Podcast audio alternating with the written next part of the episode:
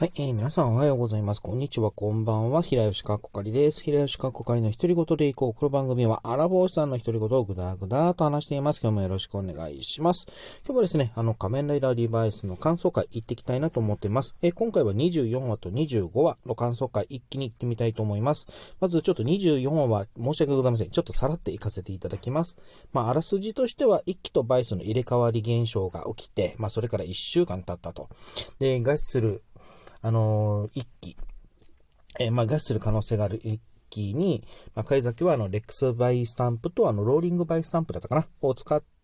まあ、あの、一気にはもう一回上書きすることで、まあ、元に戻すということを試す、あの、提案するんですけれども、まあ、あの、バイスは、あの、一気の身を案じて、まあ、素直に乗ってくれないという、まあ、その、いそのバイスの心意気を、まあ、組んで、あの、最初は様子見るんですけれども、まあ、狩崎さんが、まあ、やられてしまうと、まあ、結果的には自分たちも、まあ、えー、戦えない。まあ、もしくはもう死んでしまうっていうことがあるので、まあ、とりあえず狩崎さんの、あのー、信じる、まあ、狩崎、あの、一気としては狩崎さんのことは信じてるので、まあ、狩崎さんのことを信じる、俺を信じろっていう言葉をを言うことで、まあ、バイスが心折れて、あの、レック、あの、ジャック・リバイスにもう一回変身すると。まあ、それによって、あの、まあ、一輝とバイスが上書きが成功して、まあ、あの、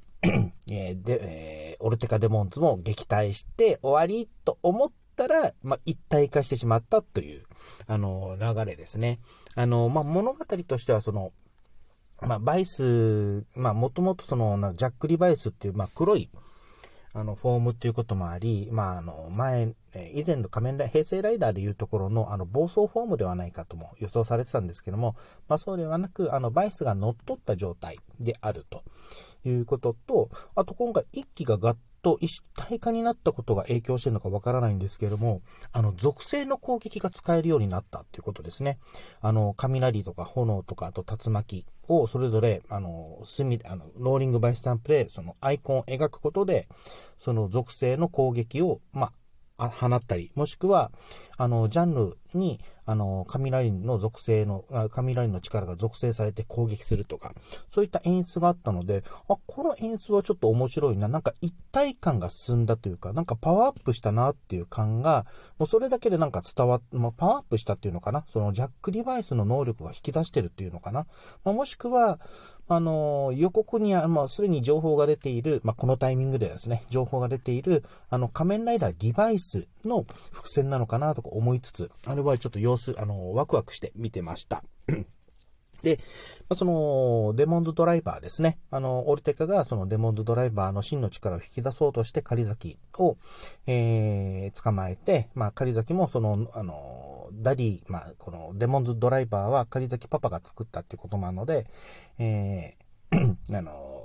かかあの隠された能力を引き出すことに関しては興味があるということで、まあ、オルテカの、まあ、提案に乗るんですけれども、実際その多分、あの、反応、あの戦いの反応から見ると、狩崎はちゃんと仕事してると思う、狩崎さんはちゃんと仕事してると思うんですよね。だけど、あの、まあ、その、デモンズドライバーに、えー、入っている悪魔、まあ、ベイルですね、は、あの、自分の意思で戦うということで、オルテカにはあまり、まあ、力を貸してなかったとも言えそうですよね。で、その、戦いの後に、あの、ベイルが、まあ、我が家に帰るかと言って、まあ、デモンズドライバーから飛び出して、ど、いずこがに行ってしまったという、えー、流れでしたね。あと24話で言うと、はい、えー、その24話で、あの、冒頭で、その、えー、バイスが、あの、幸せ湯の悪の、えっ、ー、と、マックスコースコに頑張ろうとか、あと、玉木くんですね、が頑張るんですけれども、どんどん足並み、あの、客足が遠のいていくっていうあの流れはちょっと可愛いとも思いましたし、まあ、その一方で、あの、五十嵐パパさんの、あの、胸を痛がってる演出が、ちょっとビクビクしてた、見てたんですけれども、えもうここで25話の話につなげていきたいと思います。えー、っと、まあ、ベイルですね。あの、24話でデモンズドライバーから家出した、えー、ベイルが、あの、ウィークエンドに保管されていたベイルドライバーって言ってるのかな？を持って、またそれに意識が宿った状態で、まあ、我が家、つまり、五十嵐玄太の体に戻って仮面ライダーベイルに変身するというあの流れだったり、あとそのベイルの強さですね、には、まあ、あの、本当にもうなんだろう、絶望しかなかったですね。あの、衝撃的すぎて。うん。まあ、もともとその、五十嵐パパさんにはなんか心臓がないとか、あと、義父と、まあ、義父が、あの、まあ、漢字で書くと、義理の父と書くので、まあ、お父さん絡みで何かあるのかなという、まあ、憶測とかはあったんですけれども、あの、あと、あと、五十嵐パパ、えー、役の戸次、えー、戸次、えー、重幸さんですね、が、あの デバイスの制作発表だったかな？あたりで、あの、自分も仮面ライダーになりたいという話もあったので、まあ、いずれ、その、まあ、お父さんがライダーになるっていうケースは最近あるので、まあ、その流れになるかなと思ってたんですけども、まあ、実際に、あの、なって、しかもあんだけの強さというか、その、ベイルの、その残虐性とも相なって、あのー衝撃的でしたし、しかもその25話で語られてた、なぜあの、五十嵐三兄弟があの仮面ライダーに変身できるのか、あのリスクなしで変身できるのかとか、なぜ三兄弟があの悪魔を制御できてるのかとか、そういった部分の理由が実は五十嵐パパさんにあって、で、その五十嵐パパさんは実はその、えっ、ー、と、30年前かな、ね、えっ、ー、と、じ、えー、重傷を、瀕死の重傷を負っ、、で、その時に、あの、運び、あの、運び込まれた先が、当時その仮、えー、仮崎パパが勤めていた、まあ、研究組織だったと。で、その、けえっ、ー、と、五十嵐パパさんが、その、岐阜の棺にある修復機能を使って、その岐阜のしゅあの細胞を、その、五十嵐パパさんの心臓に、まあ、移植して、移植したことで心臓が、あの、活動を再開した。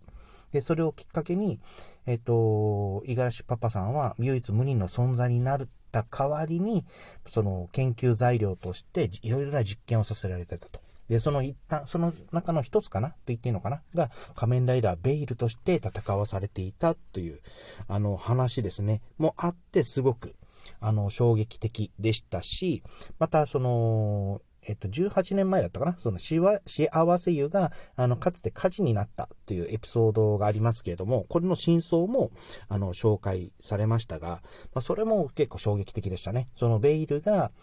あの、まあ、何かしらの理由で、その、まあ、ベイルとイガラ、あの、ゲンタパ、あの、イガレシパパに、の間に、まあ、えっ、ー、と、対立みたいなのが起こって、まあ、ベイル、あの、まあ、裏、あの、ベイルからすると裏切り者として認識していたと。で、その、ベイルが、この、えー、五十嵐パパの幸せを壊すために幸せをや、幸せを焼いたという、あの、話と、あとその時に実は、あの、一気パパ、あの一気の中にいた悪魔、まあ、バイスですね、が、実は、あの、その時には目覚めていて、多分、あの、ギフの影響なのかな？ギフというか、ベイルの影響なのかな？で、あの、えー、バイスが目覚めて、で、バイスが、ま、何かしらの手段で、その場を切り、まあ、その場を、ま、切り抜けたというか、といった感じのエピソードも描かれてたっていうこともあって、まあ、25話が重かった、重かったという、えー、ところですね。うん。あと、ま、この24話、25話で気になった点っていうのでサクっていくと、あの、アギレラ様ですね。あの、オルテカのところに身を寄せてた理由として、あの、ま、えっ、ー、と、まあ、不必要に人間の命を奪わない、まあ、ギフテリアにする、しないよ、しない代わりに、まあ、自分が、あの、前線で戦うというようなことを、はっきり言ったっていうあたりが、あのー、まあ、良かったっていうか、まあ、アギレア様やっぱり優しいなとも、思いましたよね。あのー、まあ、不利をですね、あの、玉木くんの件もあって、ま、あの、命、まあ、自分がその命を狙われてるリスクもあったの。あの、ギフ様のその生贄として、あの、オルテカに利用されようとしてた経緯もあって、あの、まあ、